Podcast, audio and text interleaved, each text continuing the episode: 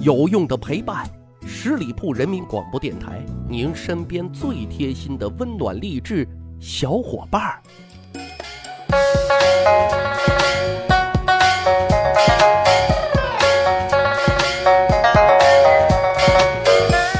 十里铺人民广播电台，长见识，长谈资，密室趣谈，我是大汉啊。记得咱们之前的节目有讲过啊，就是这个古代房价的问题。有听友曾经留言说啊，能不能专门讲讲古代的房地产业啊？正好啊，前两天看到几篇资料，讲宋朝的楼市跟当今啊特别特别相似，正好可以跟大家一起来分享啊。怎么个相似法呢？比如说现在啊。一般情况下都是小地方的人喜欢去城里买房，小城市的人呢喜欢去大城市里买房，这就造成啊优质资源都往大城市流动啊，致使大城市的居住需求越来越旺盛了，居住成本呢当然也就越来越高了啊。宋朝那个时候也是这样子的啊。根据南宋士大夫洪迈的记载啊，说宋朝的农民啊手里头稍微有点余钱，都会翻修翻修自己的房子。啊，如果有更多的余钱呢，他们还会离开村庄，搬到县城里去住啊，甚至是从县城搬到省城里去住。这就有一个疑问啊，不是说古代农民不到走投无路的时候是不愿意背井离乡的吗？啊，为什么这些人一有钱就想往城里安家呢？其实，跟现在一样，谁不向往美好的生活呢？况且小地方和大城市的社会资源严重的分配不均啊，这一点大家都能想得出来。你说晚上你想听个小曲儿，大城市那灯红酒绿的，想去哪去哪；小地方呢，晚上呢就只能听阿猫阿狗的狂吠曲了啊，就是这样子的啊。可问题就来了啊，人一多，需求一旺，那房价真的啊就噌的一声往上狂飙啊，包括现在西安。这两年房价涨的那可叫一个快啊，所以绝大多数工薪阶层买房，要么按揭啊，要么租房，要么就得做乙族了啊。当时的宋朝大体也是这个样子的。根据当时的史料记载啊，说京城的房价非常非常的高，那是寸土寸金啊。如果不是皇亲国戚或者是世家大族，你呢？在这座城市是很难拥有自己的不动产的。南宋的哲学家朱熹也曾经说过，宋太祖赵匡胤、宋太宗赵光义他们俩在位的时候啊，首都的住房就非常的紧缺了，连宰相呢都是要租房的。直到宋神宗继位之后啊，才给这个高级的官员盖了单位的福利房，以后啊，这宰相啊才算有了家了。普通市民就更不用说了啊，买不起小房，租不起大房，只能当蚁族啊。据说当时的蚁族啊，四户人家局促在一个小院子里，每家住一个小房间，都拖儿带女的，孩子没地方睡怎么办呢？在空中啊架一木板，把房子啊哎改成了复式，有的呢是把箱子啊拼在一起当床，让儿女啊睡在上面。这说好听一点啊，是劳动人民的智慧是无穷的啊；说的现实一点，那真是没有办法的办法呀。现在啊，这个房价蹭蹭的往上涨，特别的快啊。政府呢，你不能坐视不管呀，于是就有了限购的政策。各位，你肯定没想到吧？大宋朝哈也是曾经搞过限购的，当时就规定限制京官在京城购买第二套房产。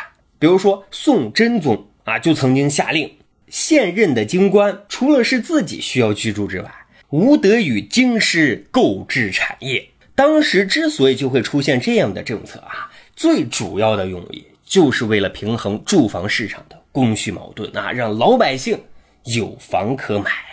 另外，你以为这很超前？各位，还有比这更超前的。现在政府出让国有土地给开发商啊，用的方法呢是招拍挂，没想到吧？宋朝也同样啊是用这样的方式卖地的啊，不过当时不叫招拍挂，叫什么呢？叫十封投状。具体的操作流程是这个样子的啊，朝廷呢首先公布地价和底价，有意向的买家呢就把自己能出的价钱啊写在纸上啊，然后装到信封里，投进朝廷指定的标箱里头啊。报价期满，朝廷开箱，公开念出个人的报价，出价最高的人可以买到这个地皮。这跟我们现在的政策几乎是一致的呀。古人的智慧，你真的是不佩服都不行啊。另外，还有一个很有意思的现象啊，刚才说了很多人买不起房，但是在古代，房哥房姐也有一大把。不过这些人啊，都是社会的蛀虫 啊。就拿南宋初年的来说吧，啊，号称中兴四将之一的张俊，这人啊，曾经陷害过岳飞啊，他呢。就虚报兵员，大吃空饷。宋高宗呢，在杭州啊，曾经分给他一栋别墅啊，他觉得还不够住，于是呢，又在苏州、镇江、绍兴、嘉兴、南京啊等地方分别购买和兴建了豪宅。据称啊，名下房产不下万间。再举一个例子啊，奸相秦桧贪污的财富那就更多了啊。房产也是更可观的啊！根据陆游的说法，秦桧死了之后啊，新继位的宋孝宗查抄他的家产，光秦桧的孙子啊，名下就有六千亩地和十三处房产。各位，你瞧一瞧，这有多腐败呀！其实有朋友肯定就会产生疑问啊，就说宋朝的房地产业如此的红火，难道他们也有炒房团？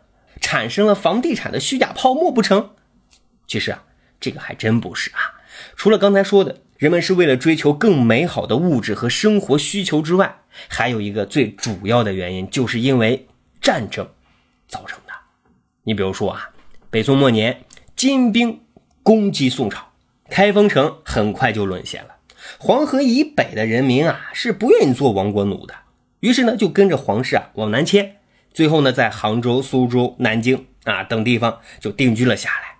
这一定居，人口一下子暴增啊，于是防荒这问题就出现了。所以啊，老百姓没有房住，直到南宋灭亡啊，这个问题都没有得到很好的解决呀。这也就造成了江南各大城市的房价啊一直是居高不下的。我觉得就这一点跟我们现在啊是不太一样的。突然想到了赵本山的小品啊，说。人生在世屈指算，一共三万六千天。家有房屋千万座，睡觉就需三尺宽。总结起来四句话：说人好比盆中鲜花，生活就是一团乱麻。房子修得再好，那是个临时住所。这个小河才是你永久的家啊。可惜呀，这道理浅显，这么做对于古人和我们现代人来说太难了。十里铺人民广播电台，长见识，长谈资，密室趣谈。咱还有一个趣吧历史的小分队。如果您对历史边角料很感兴趣，欢迎大家关注十里铺人民广播电台的公众微信账号，然后回复数字一，就可以添加大汉的个人微信了。经过简单审核之后呢，我就会邀请大家进入这个历史小分队当中，咱谈天谈地谈历史段子。好，本期节目就是这样。咱下期再会。本期节目由十里铺人民广播电台制作播出。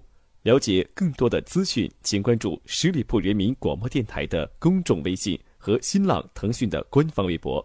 感谢收听，我们明天再见。